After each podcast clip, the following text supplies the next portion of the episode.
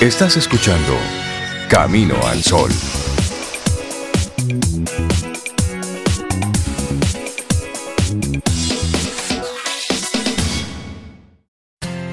En Camino al Sol, la reflexión del día.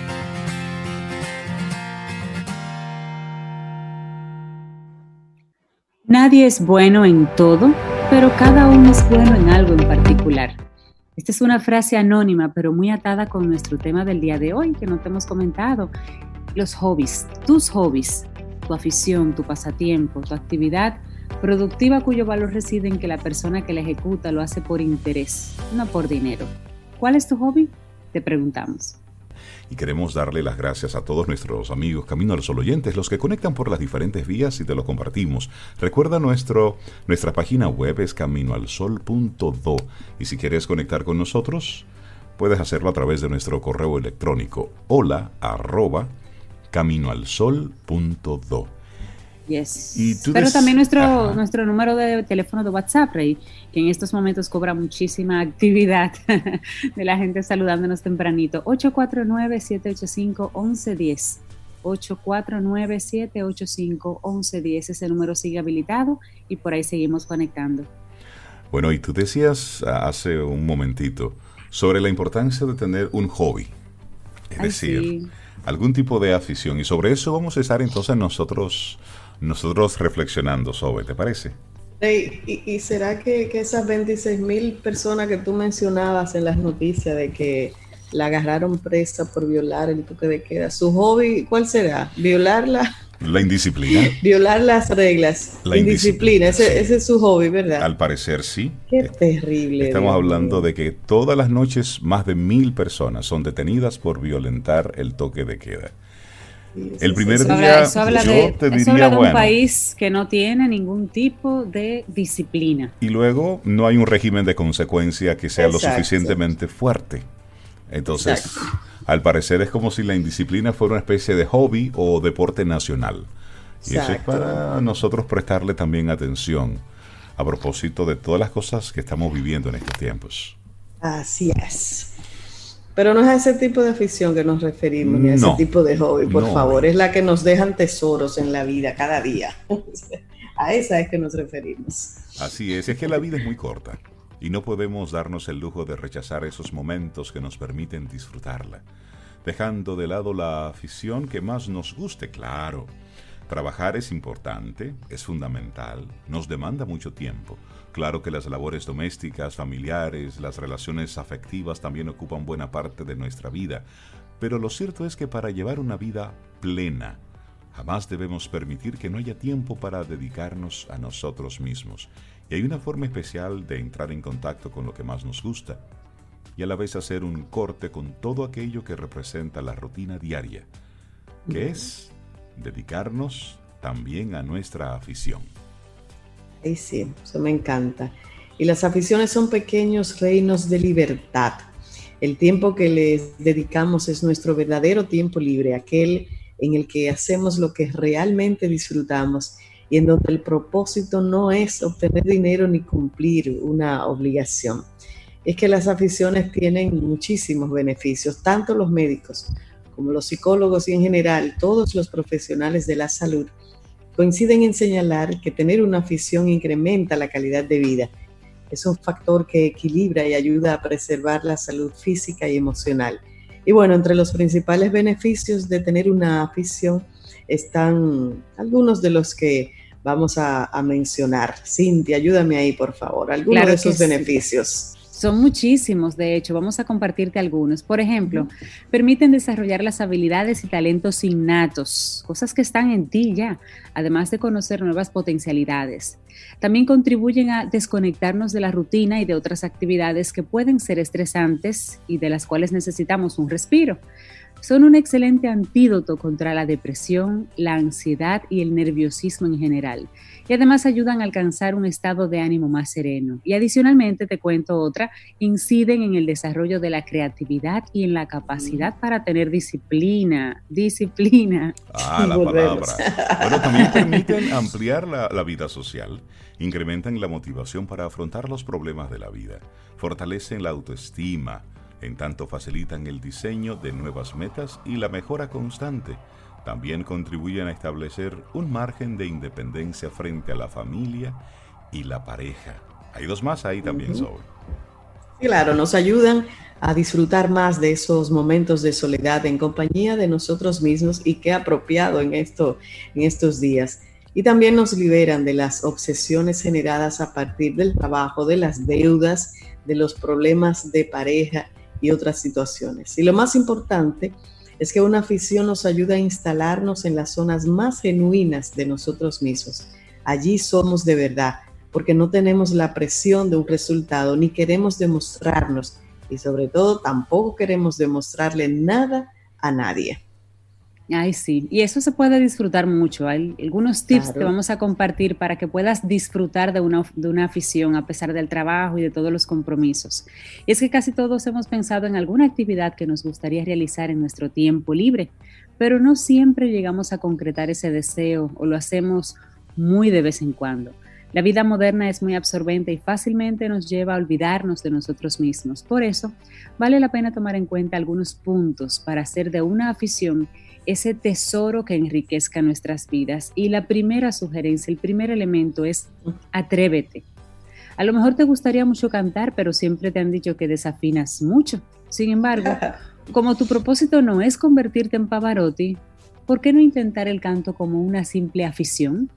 Por más mal oído que tengas, de todas maneras, con algo de técnica, puedes lograr mejorar muchísimo tu desempeño. Atrévete atrévete. Lo único realmente importante es que te guste y te lo disfrutes. Así es. Hay otra invitación aparte de atreverte. Explora.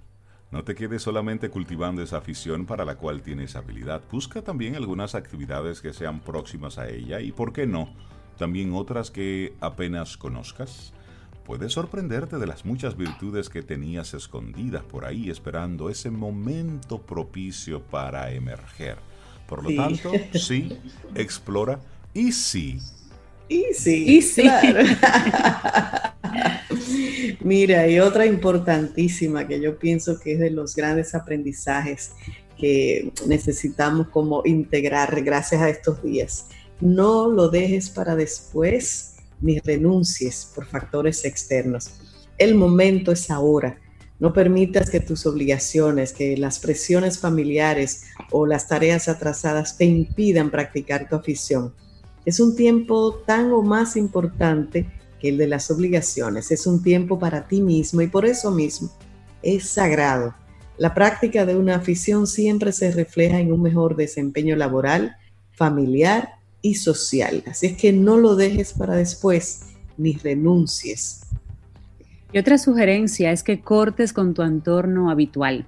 Precisamente se trata de que puedas establecer un punto de ruptura con todo lo que signifique tu rutina.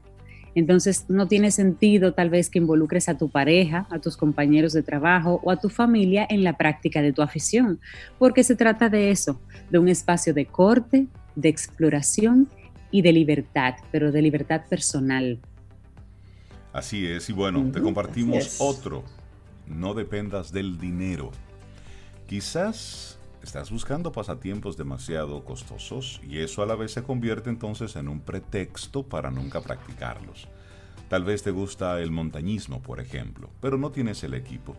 O salir fuera de la ciudad resulta muy caro y así todo se queda en planes. Si por el momento no puedes practicar una de esas aficiones costosas, busca simplemente algunas que sean similares y que sean más económicas. Es decir, conecta esa afición con tu realidad. Y eso mm. sí que realmente es importante a la hora de tú poder comenzar a ir aplicando esa, esa afición, porque tener una afición es tener un tesoro. Así es, mira una reflexión bellísima de, de Edith Sánchez, ella es una periodista colombiana, bellísima, autora del libro Un duro aproximaciones a la vida y un río de mil brazos. Una escritora también, periodista. Bellísimo esto de las aficiones. Qué bueno. Rey, Cintia, ¿cuáles son sus aficiones? De la curiosidad. Bueno, hay unas cuantas por ahí. Hay unas cuantas, sí. Mm. bueno, Ajá. dime, Cintia, vamos a ver. Tú primero. Una que trato de practicar porque tengo el entorno cerca es la jardinería, me gusta. No la hago tanto como me como quisiera, pero tengo el espacio y más o menos ahí le busco la vuelta. ¿Te pero sale bien, otra? ¿Te sale otra bien? afición que me gusta mucho es el, el trabajo con barro. Me encanta trabajar con las manos, la escultura con barro. Poca gente sabe eso, pero yo tengo mis momentos de entollarme y, crear cualquier cosa. Ay, qué bueno. ¿Y el tuyo, Y- Zoe?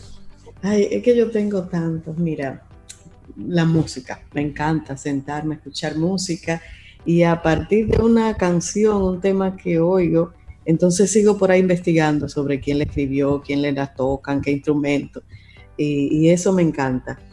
Um, tocar guitarra me gusta, quiero retomarla, ¿verdad? Porque es algo de las cosas que yo me encierro en una habitación y me pasan horas tocando guitarra. Eh, um, cantar me gusta también. A mí me hubiera encantado ser cantante, Rey Cintia. ¿Ustedes sabían eso?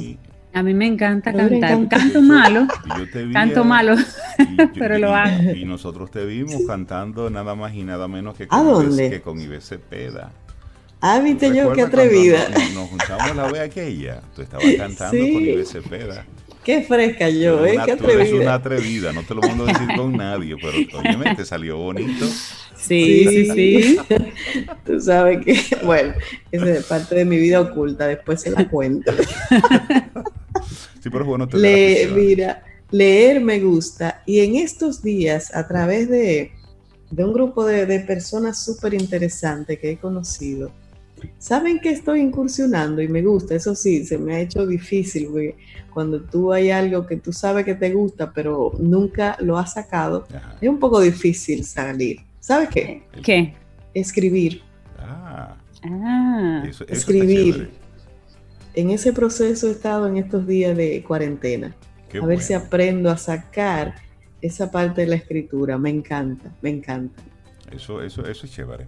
Eso es chévere, a sí. nuestros amigos Camino al Sol oyentes, ¿cuál es tu afición? ¿Qué te gusta hacer? De esas cosas que por ahí a lo mejor nadie sabe de ti. ¿Cuáles son esas aficiones que tienes? Y si no le has dedicado un pensamiento, bueno, tenemos ahora una Semana Santa por delante, que de forma natural ya esta, en esta semana la parte laboral baja de una forma importante. Por lo Sí. general se trabaja hasta el miércoles. Así es que tienes unos días para, para reflexionar y pensar, ok, yo trabajo, yo soy papá, soy mamá, cumplo con esto, cumplo con lo otro y tengo todos mis deberes, sí, pero ¿y tú por ti? ¿Qué haces tú así? Sin que Sí. te paguen y sin tú esperar nada a cambio, simplemente por el, el gozo y el disfrute de hacerlo. ¿Qué tú haces tú por ti? Pregúntate. Yo creo que esta, yo creo que esta nueva realidad del COVID-19 nos pone en la mesa la oportunidad de hacer, es- hacer esas preguntas.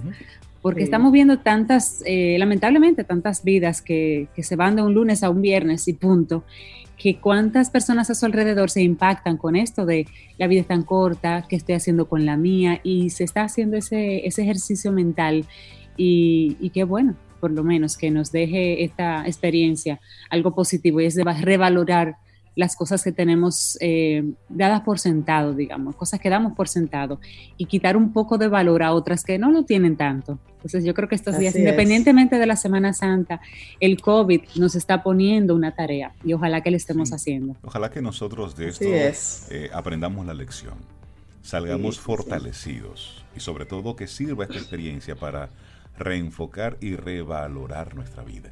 Pero tú no hablaste de tu hobby. Ah, Sí, se hizo el loco y no dijo. No, porque Tu hobby. aquí entre, entre los controles se me Mira, tú sabes que- Que Rey no tiene como un hobby todavía, pero se le pudiera dar muy bien. Rey pudiera ser un excelente entrenador de perros. ay, el sí. César Millán dominicano. Ay, sí, Es mira. verdad. Yo Oye, que lo he visto en acción, sí. Doy testimonio, fe y testimonio. Y, mi- y mira que yo, es un proceso que yo disfruto. Eh, Sí, sí, me he dado De cuenta. verdad que sí. A Tommy le falta poco por colar café. Él no cuela café porque Cintia no lo permite. Te, te- te- te- te voy a llevar a Lía. Eh, eh, bueno, no sé, porque Lía es muy libre. Yo la prefiero así, tú ves. Ah, No, pero mira. No, no, un- no, pero un- Rey un tiene la paciencia pero para- un perro adiestrado es una mascota que realmente tú la disfrutas más y el perro Sí. está mucho más seguro Sí. porque está en un ambiente controlado y sabe cómo comportarse, que es lo, es lo interesante. Tú sabes, y no tiene nada que ver con la espontaneidad del animal.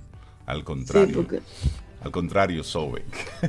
No, pero no, pero, Lía es Lía es controladita, ella lo que es muy cariñosa. Sí, pero que son una chulería. Exacto, Además, ella está en, plena adolescencia. ella no es, ella no es, ella no es desorden, de verdad. Ella está en plena adolescencia. Pero junto con eso, pues me gusta, me gusta la música, el, el interpretar. Eh, por ejemplo, me gusta tocar guitarra, me gusta estoy coqueteando poco a poco con algunos acordes de piano, entonces como que ese momento lo disfruto realmente, por, por mencionar algunos así. Y uno, suena algo como bien curioso por ahí. Sobe, seguimos nosotros con música. Escuchas Camino al Sol.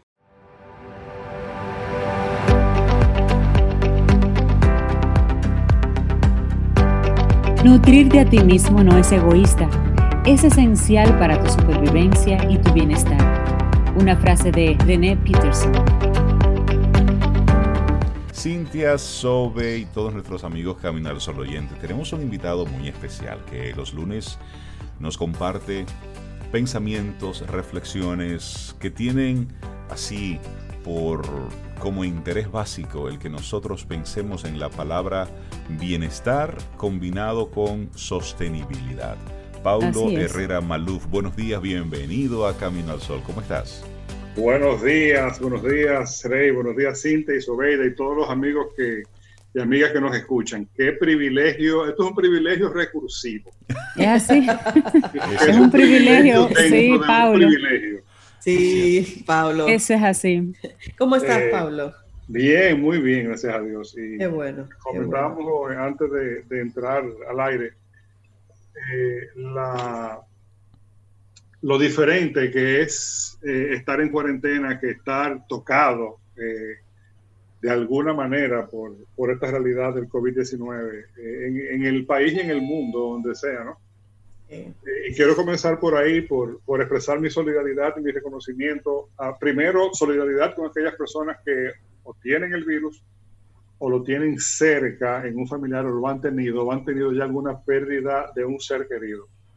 Eh, para ellos mi solidaridad, mi, abrazo de cariño eh, eh, y los que estamos simplemente en cuarentena, es bueno que entendamos que no es lo mismo encontrar, adaptarnos a una dinámica de, de aislamiento y de, y de encierro que estar en el medio de esa, de esa vorágine emocional, eh, material eh, y, existencial que representa eh, esta realidad nueva de, de, tener, tener, experimentarlo en carne propia o, tener a alguien cerca que, esté, que lo esté viviendo.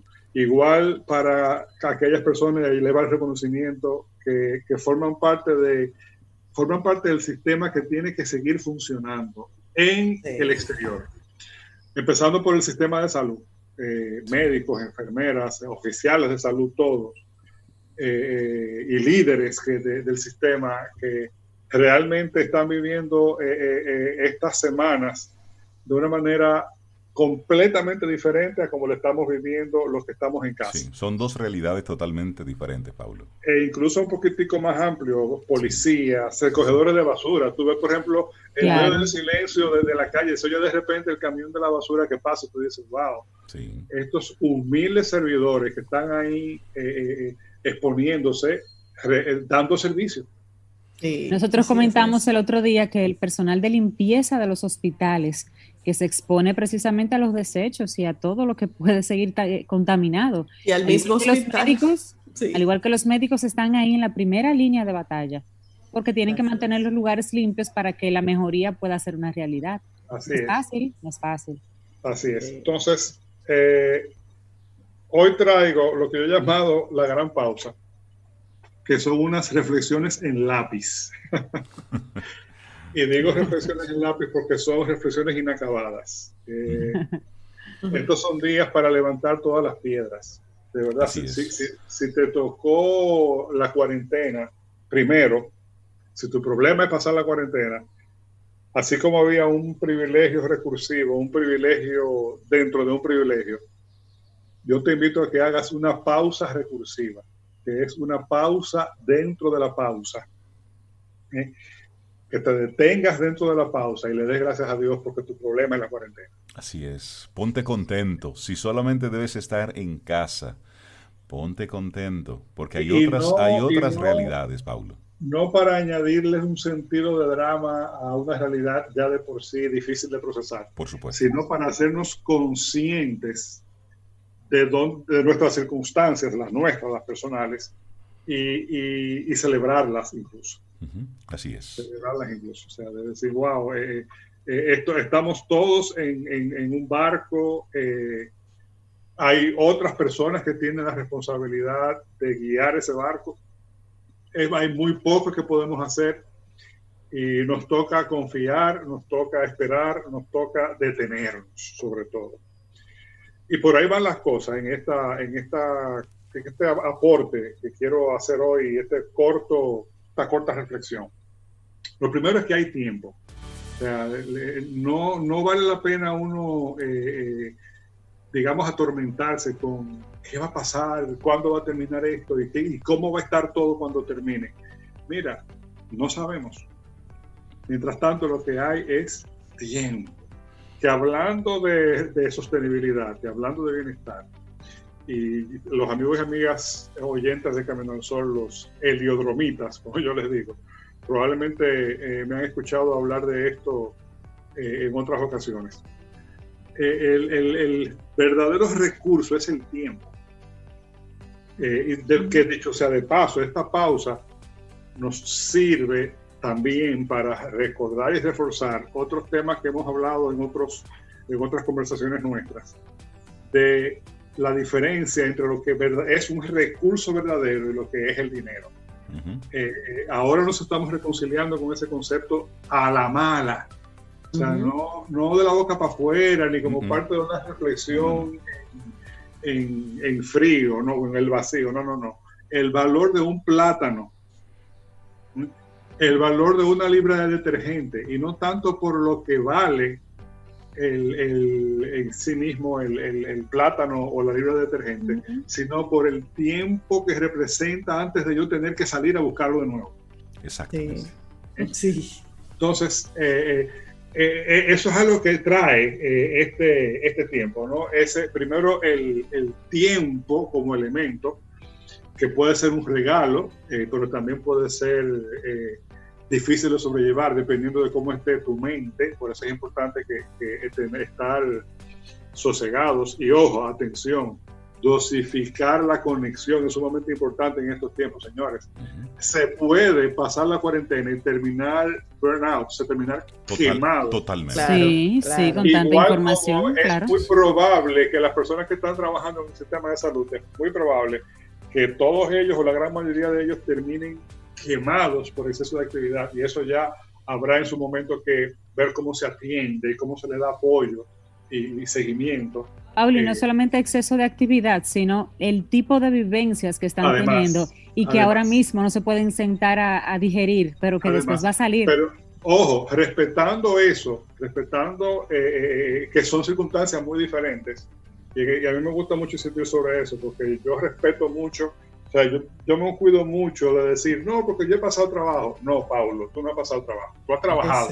Exacto. decir que tú has pasado trabajo es faltarle respeto al que de verdad ha pasado trabajo. Sí, es, poner las, es, llamar las cosas por su nombre y poner la vida en perspectiva. Claro. Entonces, claro, respetando que eso sí es un burnout eh, eh, eh, físico, emocional, integral, respetando eso.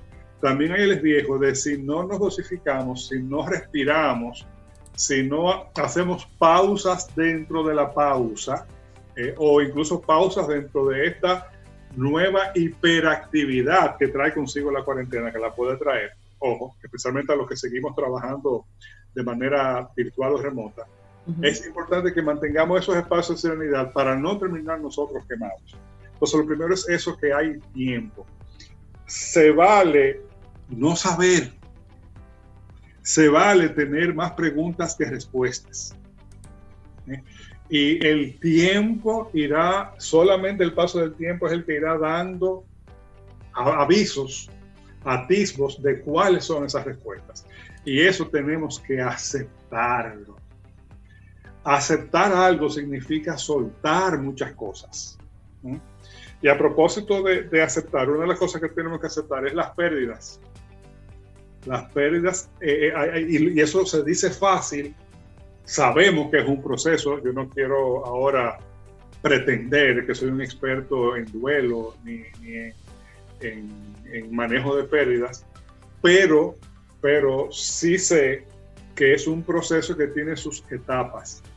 Hay que pasarlas y hay que, un buen uso de este tiempo es pasar por ese proceso de aceptar las pérdidas. Y sobre todo, Paulo, en ese sentido, entender que hay pasos que no podemos saltar. Que si saltamos esos pasos, entonces luego la recuperación es mucho más difícil, mucho más dolorosa, mucho ah, más larga. Sí, sí, sí, se prolonga eh, indefinidamente. Así es. Los pasos no se saltan, puede ser que sean cortos dependiendo de la persona, de la circunstancia, pero, eh, pero ahí están. Eh, y, ya que lo menciona, recordarles cuáles son esas fases. Etapa del duelo, negación, en la primera, la segunda, enfado, indiferencia o ira. La tercera es la negociación, que es negociar contigo mismo ese proceso y con el entorno, pros y contras de la pérdida dolor emocional o incluso la depresión y finalmente aceptación. Tenemos que utilizar este tiempo para transitar, propongo yo, para transitar hacia la aceptación. Exacto. Aceptarlo como un proceso. Yo me, retumban en, mis oídos como todos los días. Yo recuerdo a mi mamá en paz descansa todos los días y nací todos los días.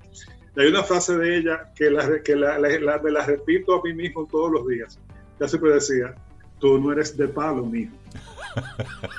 Una frase muy, muy de campo. Tú no eres de palo. Tú no eres de palo. O sea, tú, eres de carne y hueso. Es, normal que tú te equivoques. Es decir, el, el, mostrarnos, Paulo, vulnerables, el no... Que tengas miedo. El decir, no, el decir no sé, el entender que no estaba preparado para esto a pesar de que me lo dijeron muchísimas veces. Estamos hablando con Paulo Herrera Maluf. El tema que nos trae hoy es la gran pausa.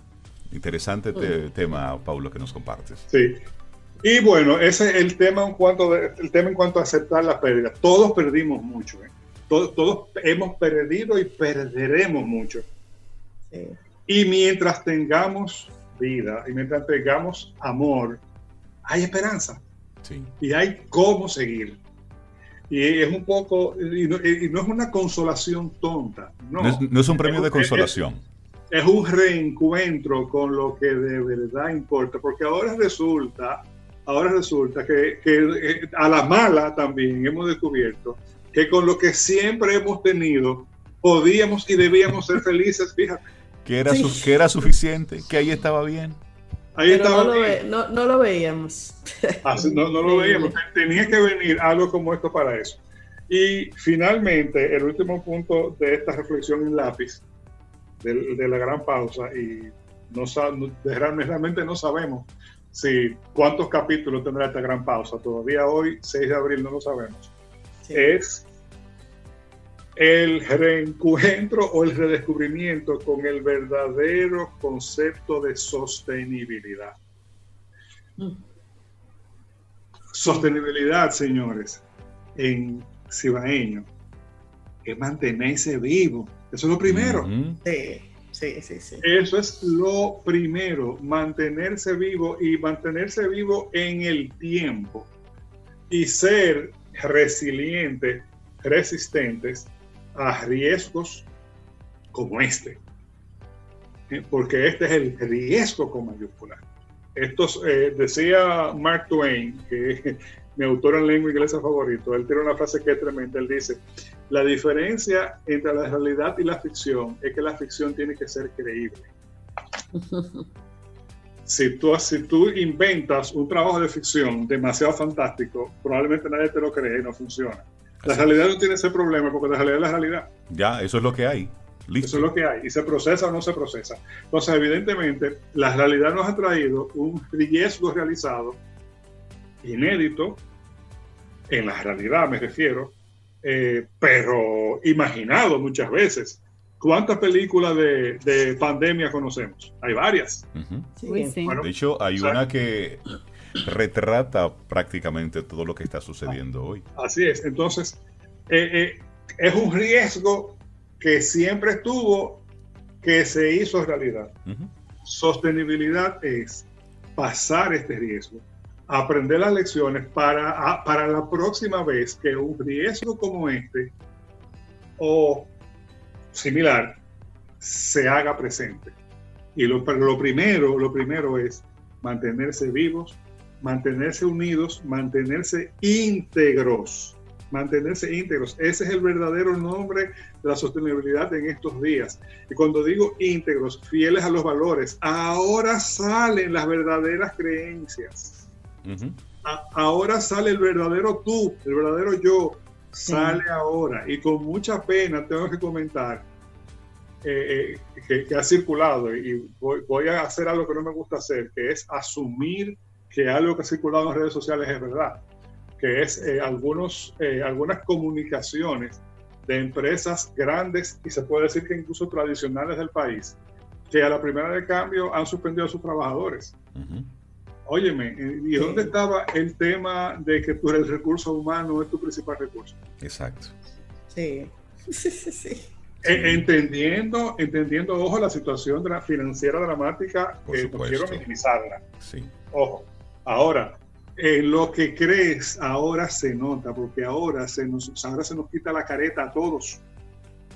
Entonces, lo que muestres, trata de que sea esa, esa esencia, eh, eh, eh, aquello, ahora recuerdo el principito, no, lo esencial que es invisible a los ojos. Lo que antes era invisible a los ojos, esa esencia tuya que salga afuera, que sea la más bonita, que sea la más generosa.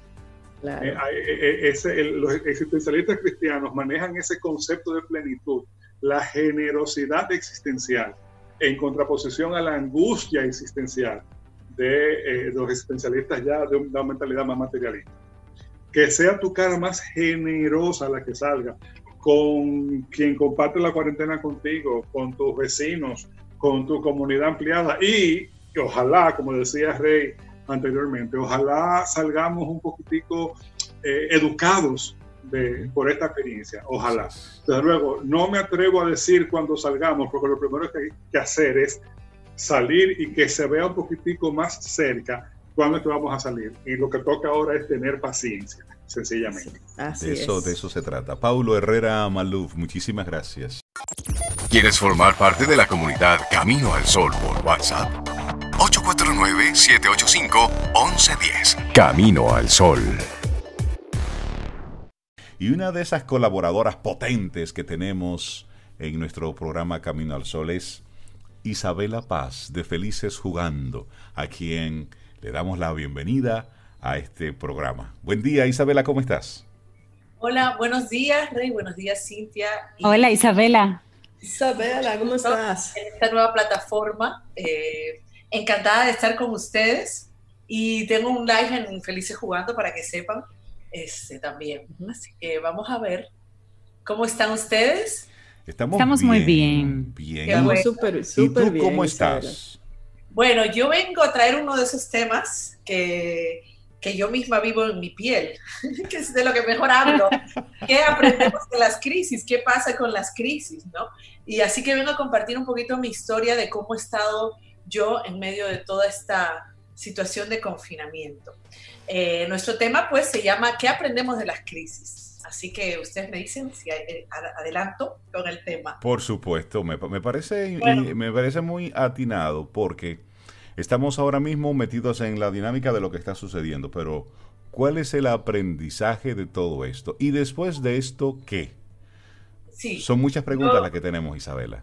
No, sí, exacto. Yo quiero contar cómo yo lo he pasado, porque yo creo que por 15 días, yo nos estamos, ya no sé qué día vamos de confinamiento, eh, pero yo he pasado por muchas emociones, muchas, muchas, pero creo que la primera ha sido una resistencia tremenda a lo que es, eh, una falta de aceptación, una lucha continua eh, por, por saber qué va a pasar, por aferrarme a las estadísticas, por ver cómo está ya, un sufrimiento muy grande por la humanidad, por el planeta. O sea, creo que a todos lo que nos ha tocado, lo primero que nos ha tocado es esta vulnerabilidad, vulnerabilidad, ¿verdad? Y que este programa, el padre Thomas Keating de la oración contemplativa, siempre habla de unos programas de la felicidad que tenemos, que son del ego. Y uno de ellos es la necesidad de tener control y poder. Y creo que uno de los grandes aprendizajes es que no tenemos control absolutamente de nada. Ni control ni poder. Bueno, el poder interior. Sí, el único. Exacto, exactamente. Nada de fuera. Y creo que esto nos ha afectado y nos ha tocado pues el centro de supervivencia. O sea, lo que se nos ha disparado con esta situación son unas necesidades y unos instintos básicos que nosotros hemos comprado al mundo externo que, que, o sea, estos programas de felicidad de los que habla Thomas Keating, pues son precisamente lo que nuestro ego nos dice que podemos comprar en lo externo. Así que lo que ha quedado reflejado es nuestra más grande vulnerabilidad, desnudez, donde muchos de los que íbamos y compensábamos nuestro, nuestro vacío o nuestra necesidad de, estar feliz a través del consumo, pues imagínense cómo nos hemos quedado en la casa sin los, las posibilidades de hacer compra compulsiva, de fiestar, de beber. O sea, realmente creo que nos ha tocado eh, pues unos programas emocionales equivocados, ¿no? Entonces, a lo que, a lo que vemos, y otra cosa que nos está enseñando esto es a que las personas son las prioridades. Hemos vivido, siempre lo digo en mis participaciones, hemos vivido en, en una persecución de la fama, del prestigio, eh, de distraernos. Hemos estado distraídos continuamente porque, vuelvo y digo, que nuestros centros de buscar felicidad han estado equivocados. Hemos eh, otorgado nuestra felicidad al mundo, ¿no? Entonces ahora que nos vemos en la necesidad de recogernos y de estar y de estar presente, vamos viendo quizá cómo teníamos nuestras relaciones. Yo en Felices Jugando voy subiendo muchos, me encantan muchas ilustraciones y hay una que subí en estos días en los stories que habla, que era un dibujo de un papá eh, abrazado a su hijo con otro hijo al lado en la cama leyendo cuentos y decía, hemos, eh, en unos días hemos compensado miles de años porque las personas no han sido prioridades para nosotros. Para nosotros ha sido prioridad estar, buscar el dinero, o sea, ¿dónde ha estado nuestro Dios? ¿Cuál ha sido nuestro Dios? Lo que nos deja esta pandemia es que nuestra seguridad ha estado en los lugares equivocados. Si yo he perseguido la fama, si yo he perseguido el poder, el dinero, una carrera profesional, eh, ser destacada, eh, lo que sea que yo haya convertido en mi Dios, se ha caído, ¿no? Eso es lo primero. Y que realmente otro aprendizaje muy grande es que yo tengo que aprender a estar presente. ¿Por qué? Porque realmente una de nuestras grandes y graves secuelas de la, del siglo de hoy es nuestra falta de disponibilidad emocional. Dejamos, dejamos de compartir con nuestros amigos más queridos, con nuestros familiares. Vamos, dejamos de compartir con el que tenemos al lado, que es nuestro hijo. Entonces, estamos enfrascados en que, en que somos tan dispersos y nuestra atención ha estado tan hackeada, porque hoy, siempre lo digo, hoy en día ya no es el tiempo lo más privilegiado, sino es nuestra atención dónde está nuestra atención. Y con todas estas redes sociales, con todos estos dispositivos, y les digo algo, con la pandemia, nuestra atención al inicio de este proceso, al menos fue mi caso, estaba fijada en qué va a pasar. Sí, porque la incertidumbre precisamente hacia allá nos llevaba. Estamos hablando con Isabela Paz de Felices Jugando. Y aprendizajes, Isabela, tú cuando te reconocías en esa primera etapa, en esa primera fase de cómo tú estuviste viviendo eh, el inicio de este aislamiento, hablabas de incertidumbre, desconocimiento y de ansiedad. Pero luego que te reconociste en eso, ¿cómo tú actuaste en vía de consecuencia? Claro, eh, la ansiedad, hay que decir que es el combustible del miedo, ¿no? Entonces, ¿qué, qué uno puede hacer? Eh, primero aceptar las cosas como son. O sea, yo, por ejemplo, tengo, convivo con adolescentes, incluso uno de, mi, de los hijos de mi esposo volvió a la casa, que se había ido, y, óyeme, yo quería cambiar todo, cambiar rutinas, cambiar, o sea, tú te imaginas, pero claro, eso, esa, esa concentración en lo externo era para no sentir, porque acuérdense que vivimos en una sociedad donde adicta, donde no, no queremos sentir. Entonces, lo primero es aceptar las cosas como son. Ya está. Entonces, no hay que entender que todo es perfecto como está. Entonces, no aceptar al otro, aceptar las circunstancias en que me, me, tocó vivir. Por ahí hay una cadena en WhatsApp que dice que con quien te tocó pasar la cuarentena es perfecto. Hay parejas que se van a divorciar y tuvieron que estar ahí. Bueno, para, que, para que puedan confirmar su decisión. Bueno, todo se va a aclarar ahí. Exacto. Entonces, lo, otro, lo otro es aceptar mis sentimientos sin juzgarlo. Yo tengo que darle la bienvenida a lo que siento. Porque lo que pasa es que el ser humano, el ser humano occidental, ¿verdad? Y con la mirada hacia afuera, vive anestesiándose. Anestesiando, vivimos anestesiando nuestras emociones. Entonces, no tenemos con qué anestesiarla porque no podemos comprar, no podemos relacionarnos con mil personas, no podemos emborracharnos. Entonces, tengo que ap aprender a aceptar y pedir a Dios, si yo creo en Dios o a cualquier otro eh, poder superior que yo tenga, ayúdame a aceptar también lo que yo siento, a no decir, eh, siento vergüenza de sentir esto o culpa. Otra, otra, otra cosa importantísima es actuar con todo el amor que te sea posible.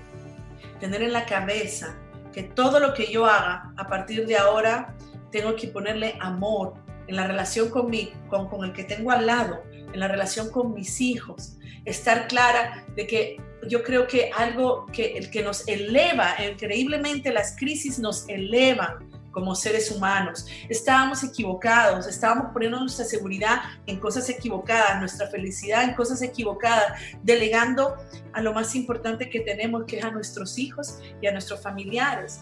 Entonces, ahora tengo una invitación de convertirme en un ser humano mucho mejor.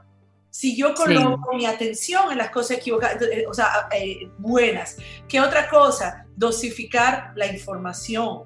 No puede ser que yo desayuno, almuerzo y ceno noticias, que yo cuando hablo con alguien me digo todas las tragedias, fíjate, fulanito, y me está picando fuerte, y ahora, y no vamos a tener que comer. O sea, yo alimento. Quiero decirles algo, ¿saben dónde está la lucha? La lucha está aquí, en la mente. Ahí es donde está la lucha. En qué yo alimento y qué yo dejo que entre a mi cabeza. Entonces, yo estoy ahora, pasé del pánico, les dije por 15 días a esta nueva etapa, que es, voy a alimentar mi cabeza, mis pensamientos con cosas buenas. Yo me veo coach, charla. Ahora todo el mundo está haciendo cosas gratuitas, todo el mundo está enseñando. O sea, es el momento, y por ahí vi un meme que me tocó muchísimo. Decía, yo no me acuerdo que, seguro que ustedes lo vieron. Eh, no sé si Einstein, quien estuvo en una cuarentena, en una peste, y entonces dijo que en ese momento fue su momento de descubrir no sé qué ley, el mayor crea o sea, la mayor creatividad. Y decía, ¿y a ti cómo te va con Netflix? o sea, oye, ¿dónde? Que este es el momento de yo decir, ahora, el miedo, fíjense qué pasa con el miedo el miedo me limita, el miedo encapsula mi crecimiento y yo misma, en vez de crear en, este, en esta primera etapa, a mí me encanta escribir y no he podido escribir nada, no he podido hacer nada. ¿Por qué? Porque el miedo me ha tenido atrapada. Entonces, una vez que yo combato el miedo, ¿y cómo combato el miedo? El miedo lo combato con fe, con muchas, yo hago muchas lecturas de meditaciones diarias, yo medito, hago la oración contemplativa en mi caso, que es una oración en silencio, pero el que no, el que no, no cree en Dios pues tiene sus otras maneras. Hay muchas formas de entrar en la quietud y en el interior, pero lo mejor es la meditación y la oración. Eh, está el mindfulness, que viene a ser lo mismo sin la connotación religiosa, ¿verdad? Pero realmente combatir el miedo es, acuérdense, el miedo está en mi cabeza. Entonces yo voy a alimentar, uno, dieta de noticias negativas, dieta de palabras, de lo que yo hablo, no puede ser que cada vez que yo hablo con alguien voy en terror. Y si el otro no está en terror, déjame yo agregarlo porque nos vamos a morir. Y la verdad es que una cosa tan trivial como la siguiente, yo me voy a morir. En mi caso, cuando Dios decida que yo me voy a morir, porque no necesariamente me voy a morir, eh, eh, eh, o sea, con el coronavirus. Tal vez hoy en la quietud de mi hogar me quedo ahí. Entonces hay que relativizar. Pero yo creo que una, una de las grandes cosas, otra, otra algo muy importante, no te hagas preguntas que no tienen respuesta. No sabemos cuándo y eso es parte de la lucha en la, mente. Yo no voy a estar diciendo hasta cuándo y cuándo, cuándo. Yo estoy viendo ahora todo el mundo cuándo nos vamos a ver, cuándo nos vamos. Tú sabes qué nos enseña, y esto es de un texto de, de Thomas Keating que se lo voy a compartir luego por si lo quieren publicar en sus redes porque está hermosa. Hermoso es que dice que el momento presente contiene todo lo que necesitamos para ser felices. Listo. Nuestras actitudes son las únicas que tienen que cambiar. Entonces, ¿cómo yo voy a trabajar en esta cuarentena? ¿Qué yo voy a aprender? Primero, a conectar conmigo, a lo cual no estoy acostumbrada porque vivo con mi atención fuera, consumiendo fuera para no conectar conmigo. Dos, conectar con mis seres queridos, a los que he tenido votados, a los que por mis propias carreras y luchas internas he descuidado. Tres, cuidar y alimentar lo que miro, lo que oigo, lo que digo. ¿ok? No voy a entretener más noticias terroríficas. Ojo con lo que comparto con en el WhatsApp. Eh, ¿Qué puedo nutrirme? ¿Qué puedo usar para nutrirme? Eh, mis pensamientos. Y aquí hay dos afirmaciones que me encantó. Estoy, ustedes saben que yo tengo una coach maravillosa que se llama Xiomara Mayo y es de la que aprendo muchísimo. Siempre hablo de ella. Tengo mucha gratitud a ella, primero a Dios y después a ella y a otras personas que han puesto Dios en mi vida. Pero entre esas, ella eh, y me recomendó una persona que se llama Tasha Chen, que está en Facebook, que es todo de, de, finanzas, porque los que son autónomos como yo ahora tenemos que reinventarnos, ¿no? Entonces, sí, sí. estaba viendo ayer nos toca, y yo estaba, y eso vuelvo y digo, si tenemos miedo, nuestra parte creativa no va a funcionar. Pero hay dos afirmaciones que me quedo y que quiero dejarles a ustedes. Una es decirnos en voz alta y pegarla por todos los, por todos los lados estoy sana, estoy sano. Porque ¿qué sucede? A mí, yo misma me viene un dolor de tos, ya.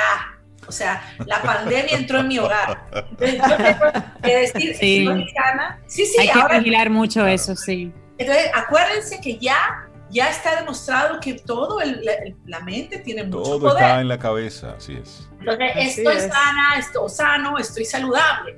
Y la otra afirmación es, todo me funciona todo está bien para mí ahora mismo.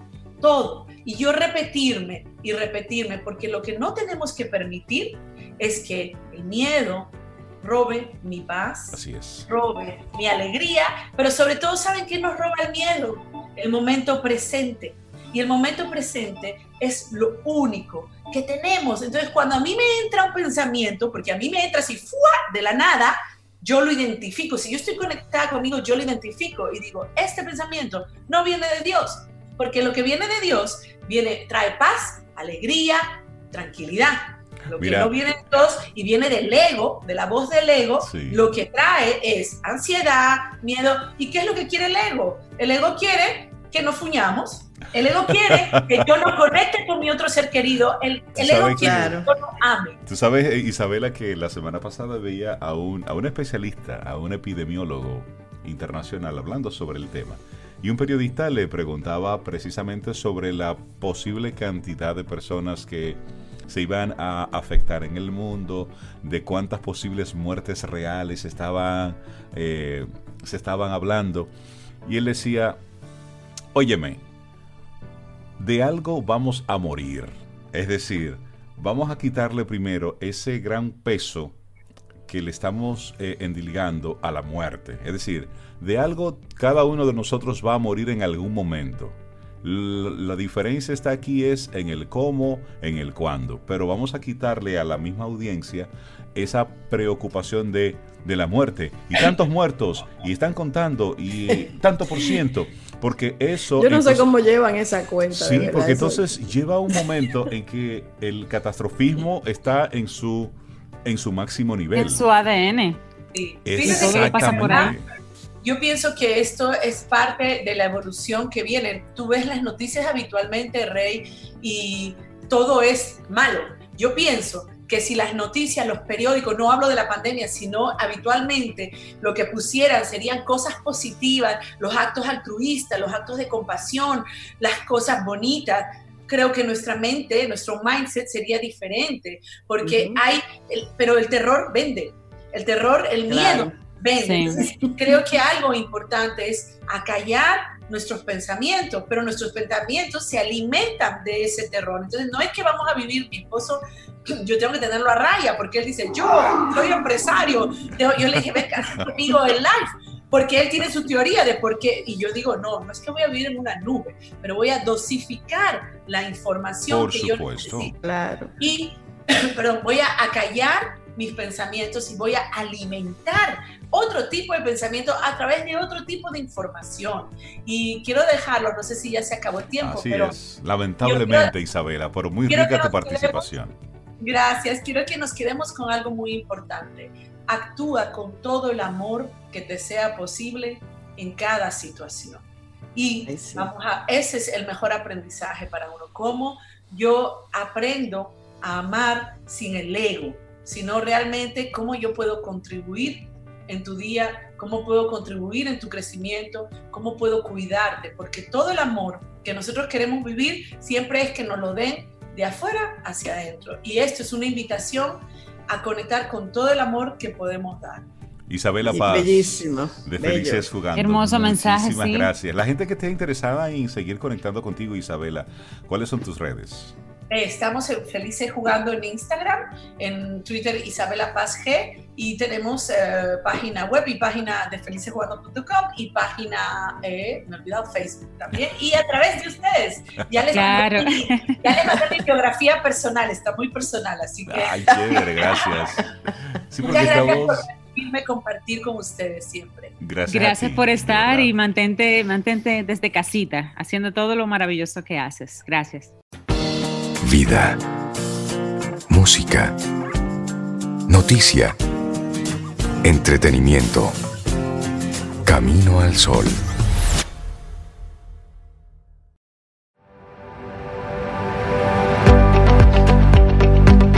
Se necesita más que un buen cuerpo. Tienes que tener un corazón y un alma que lo acompañen. Esa frase tan reciente fue dicha por Epíteto,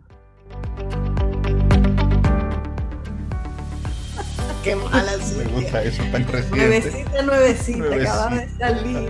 Es que pega, es que pega tanto para lo que estamos pasando en el día. Cualquier parecido con la realidad, pura coincidencia. Y una persona sobre sin y seguimos, sí. que, hemos, que hemos pensado mucho en estos días. María Ten. Yo la tengo en la cabeza, mira, que tú no te imaginas. Claro, no diría, lo más ah. lógico en estos días es tratar un tema con María Ten, experta precisamente en marketing digital y que su vida, de alguna forma su trabajo, es muy eh, remoto, el teletrabajo, la, distancia, el trabajar desde, desde casa, desde lejos, pues para ella es un normal, parte de su, de su normalidad, parte de su cotidianidad. Y ahora en verse embuida con, tantos, con tantas personas en su misma situación, ella tiene mucho que aportar porque ella lo vive de manera natural. María, ¿cómo estás? Buenos días. Buen día, muy bien, gracias a Dios. ¿Y ustedes? Estamos bien, aprendiendo a estar aquí en casita haciendo el programa. Ay, sí. me alegró mucho de mi casa a la tuya. Cuando lo vi y, qué bueno que, se sigan sumando a, al teletrabajo y, al trabajar desde casa. A mí de verdad no me ha hecho ningún esfuerzo, no ha sido para mí ningún esfuerzo estar aquí en la casa. Ese es tu normal. Para mí tampoco. es así. Yo, yo siempre he trabajado así horarios eh, extendidos y cuando la oficina estoy en la casa, o sea que al final no, no me ha afectado. Sí he tenido muchísimo trabajo por, por todo este tema, pero, pero súper bien, gracias a Dios. Sí, tú sabes que el, el tema del, del teletrabajo para nosotros igual. Nosotros desde el 2006 Hemos tenido el estudio de grabación, gracias a Dios, en la casa, lo hemos sacado, lo volvemos y lo, y lo juntamos, a veces volvemos y lo separamos, a veces volvemos y lo unimos. Y lo único diferente ha sido, sí, el transmitir el programa desde casa. Eso sí, no lo habíamos hecho, pero por lo demás, nosotros seguimos operando tal cual, igual, gracias al Ser Supremo. Y ahí es que uno se da cuenta de todas esas reuniones que pudieron ser un email. Sí. Sí. María, mucho contenido se está manejando, todo el mundo se está abocando a, a las, a las redes, al Internet en sentido general. El que antes veía con mucho escepticismo el poder de, de la tecnología aplicado a la parte laboral, bueno, pues ahora está viendo dónde está el impacto, medios de comunicación están transmitiendo desde sus casas que si había algo incómodo, difícil, complejo de hacer, era precisamente el hacer una transmisión televisiva, cada quien desde puntos tan remotos, bueno, pues ya eso es posible, bueno, en el fin de semana lo vimos ayer, eh, cómo eh, se realizó en nuestro país un, un cybermaratón, un cibermaratón, eh, precisamente para apoyar a UNICEF, para recaudar fondos, buscar apoyo, para comprar insumos para los, para los centros médicos, para los hospitales. Es decir, ahora mismo muchos de los trabajos los podemos realizar desde casa, pero hay un tema de contenido. Se está hablando de infoxicación, de una gran cantidad de información, pero también vemos que hay muchas marcas que quieren, entre comillas, aprovechar este momento para compartir información y contenidos. Así es, yo de verdad me sorprendo mucho cuando escucho ese término aprovechar el momento, porque en- lo que entiendo es que no, la, la mayoría de la gente no está entendiendo lo que está pasando y es preocupante. Y, y a nivel de marca, entender cuándo tú debes entrar a hablar y cuándo no es fundamental. De verdad que sí, yo he visto muchas marcas que están necesitadas de tener presencia en este momento y la realidad es que no es tu momento. Porque si tú no eres una marca que esté aportando al, al tema o no eres una marca que realmente necesite hablar, ¿por qué hay que hablar todos los días? ¿Por qué hay que saturar? ¿Por qué te- tienes que sumarte al, al tutorial de cómo se lavan las manos? O sea, ¿por qué? ¿Por qué?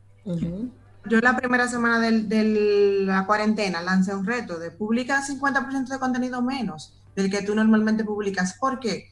Porque era, era una forma de yo aportar, a hacerle a la gente que me sigue entender que hay que bajarle un poquito, hay que salir, hay que, hay que quitar, hay que quitarse del medio para que quien tiene que hablar realmente pueda hablar y que su mensaje llegue más rápido. No es un momento para hablar de producto, no es un momento para hablar del- de, la, del- de la ropa que yo tengo en mi tienda, no es el momento de, de- de hablar de manera normal, porque no estamos viviendo una época normal.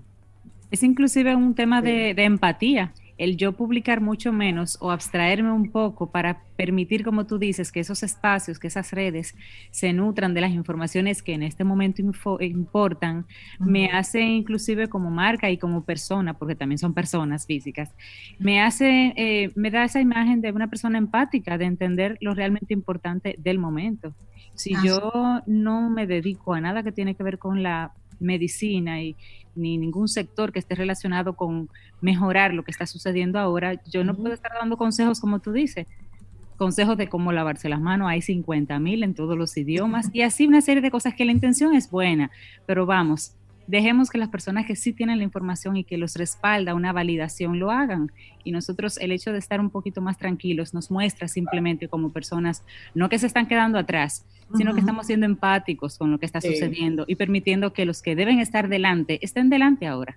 Ahora, ustedes, eh, hay una publicidad que, que, que oí anoche que me compartió mi cuñado, que es bastante jocosa, pero con un tremendo mensaje. Es una funeraria, creo que de una de las partes del este, no recuerdo Ajá.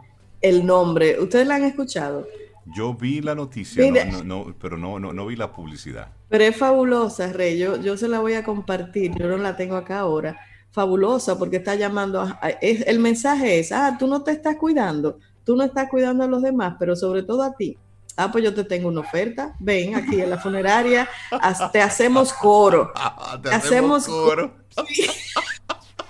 Pero no quieres? Exacto. Tú no quieres cuidarte. Perfecto. Ah, no, Nosotros chévere. estamos aquí. Tenemos un y combo te para hacemos ti. el coro. Tenemos, sí, o sea, y a mí me encantó por el momento, por la forma y el mensaje. La perspectiva que te dio de eso. claro, tú no te estás cuidando, ven, que esto es para ti. Es genial. Súper, sí, sí, sí, sí. y, hay marcas que se han sumado de manera muy positiva. Por ejemplo, Netflix lanzó eh, eh, unas vallas donde te, donde te decían, si tú sales a la calle, te vamos a hacer spoiler de toda tu serie favorita. Exacto. Era una forma de motivar a que la gente claro. Entonces, en ese sentido, hay marcas que sí pueden sacarle, no provecho, pero sí vamos a decir que, que sí pueden hacerlo bien. Ahora, a lo, a lo que vamos con, con, todo el tema es a, a, la saturación y a la gente que sigue hablando de manera normal. Hay, hay, hay marcas que siguen vendiendo sus productos como que no ha pasado nada. Señores, aparte de todo el tema del, del, de la pandemia, hay mucha gente que está ahora mismo sin trabajo, hay mucha gente que que está siendo afectada de manera tal vez no directa, pero sí, sí está afectada. Y no es verdad que toda la vida va a seguir eh, exactamente igual cuando la cuarentena pase. Ojalá que no, María. María, aquí hay, algo, que no. hay algo que me gustaría eh, que nos ayudes un poquitito a, entender. Aquí estamos hablando de, de comunicar, de contenido. Pero ¿qué tan importante es para algunas marcas en particular en esta etapa, en este momento, hacer silencio y dejar que otros sean los que, los que estén manejando algún tipo de comunicación? Es, es fundamental hacer silencio en este momento. Y, y si, porque a mí me, ha surgido mucho la pregunta de, de, de clientes que me, han, que me han preguntado, pero yo no puedo durar un mes y medio sin hablar nada, porque cuando yo vuelva a empezar, va a ser como empezar desde cero. Y de alguna manera es así por el tema del algoritmo. Sabemos que el algoritmo de Instagram y de Facebook lamentablemente penaliza a las marcas que no comunican de manera constante. Eso es una realidad. Y es un, y es un riesgo que estamos corriendo al hacer silencio.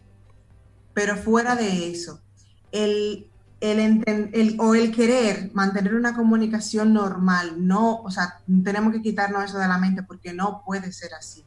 No, puede, no podemos publicar 5, 6, 7 veces al día, no puede ser, eh, a la semana, perdón, no puede ser así. ¿Por qué? Porque es que hay demasiada información importante que debe llegar a, los diferentes, a las diferentes personas y nosotros en el medio no estamos aportando nada. Claro. Sí, claro, Entonces aquí la idea sería, si tienes que hablar porque no, no quieres que el algoritmo te afecte o porque necesitas que tu gente sepa que tú sigues existiendo, busca la manera de aportar busca la manera tal vez de, contar una historia que ayude a, que todo fluya o motiva a, también a, tus seguidores a que dejen de, publicar tanto contenido, a que, a que, a que desaturen las redes. Muévete a otro canal. El marketing, señores. Comunicación más directa que el email marketing existe, no hay. Entonces, al final, ¿por qué tenemos que enfocarnos en un solo medio, cuando este momento perfectamente podemos tomar el tiempo que tenemos para, uno, hacer una auditoría del contenido que tú tienes hasta ahora, dos, producir contenido nuevo que te sirva para cuando todo esto pase, tres, los canales de comunicación. Email marketing es fundamental para eso. Entonces, quitamos el tráfico de redes y nos montamos en un canal que tú vas a publicar o, vas a conectar con tus eh, clientes o prospectos tal vez una vez cada, cada dos semanas o una, una, vez a la semana, pero vas a estar presente en su vida sin saturar y sin quitarle el espacio a quien realmente debe hablar en ese momento. Un buen consejo, porque realmente yo creo que las personas que siguen las marcas eh, agradecen ahora mismo el que su marca o la persona que siguen muestre, como tú dices, ese nivel de, de, empatía, vuelvo a la palabra, porque es que ahora mismo eso es lo que más se requiere en este momento. María, y junto con la parte digital hay algo que está llamando muchísimo la atención de las autoridades, si es que la ciberdelincuencia se ha convertido en otra epidemia viral. La gran cantidad de hackers que al parecer el confinamiento les ha cogido con ser un poquitito más agresivos. ¿Cómo tú ves lo que está, lo que está sucediendo y cuál es tu, cuál es tu recomendación? Mira, yo ahí me, voy consciente con el tema de la empatía. O sea, una barbaridad que en un momento como este, ese tipo de cosas sean, sean noticias, ese tipo de cosas sean preocupantes. Y de verdad que, que es una pena. En el caso de nosotros como usuarios, señores, cuidémoslo. Nadie te va a pedir una contraseña por WhatsApp o por un mensaje directo. O sea, ninguna, ninguna empresa seria, ningún banco, ninguna institución donde tú tengas eh, tarjeta de crédito y todo lo demás te va a pedir que tú ingreses tu contraseña si no es directamente de la plataforma. Revisen cuando ustedes estén entrando a las páginas que tiene el candadito, que tiene el HTTPS, que es seguridad. Traten de, de, si ven que hay algo raro, si ven que la red está muy saturada, no ingresen ninguna contraseña, porque puede ser que alguien esté tratando de acceder. Entonces, cuidemos, ¿no? Tengamos un poquito de sentido común ahí y también salgamos también de, de, de la saturación del tema. O sea, por ejemplo, eh, ¿qué hacemos en Amazon ahora mismo? No hacemos, no estamos... Entonces vamos, vamos a a cambiar la rutina un poquito. Entonces, si vemos que la red está saturada, no ingreses contraseña. Si ves que no tiene el candado o no tiene el, el, el HTTPS, no ingreses contraseña. Si te llega un correo pidiéndote que alguien te robó la clave, no ingreses a nada que esté en ese correo, porque hay mucho spam ahí. A mí me llega a diario un correo de, de, PayPal y de Apple diciéndome que, me, que mi cuenta la ah, limitaron. spam. Todo eso es, es, eh, es para, para, hacer phishing. Entonces, al final, no, no, no ingreso, no reacciono ante nada de lo que yo vea fuera de la, de la plataforma. Ahora, si entro cuenta de Amazon y veo que tengo una alerta, pues ya eso es otra cosa. Es sentido común a todo esto. María Ten, las empresas que les gustaría de repente luego de escucharte, manejar sus comunicaciones en estos tiempos de forma diferente y apropiada, ¿cómo se pone en contacto contigo? Pueden escribirme a yo soy arroba mariatenm.com y seguirme en redes sociales como yo soy María Ten. Excelente, María, gracias. Excelente, María. Cuidando tu contenido en cuarentena, el tema que María Ten nos trae hoy aquí a Camino al Sol. Contigo hoy, contigo siempre. Camino al Sol. Camino al Sol.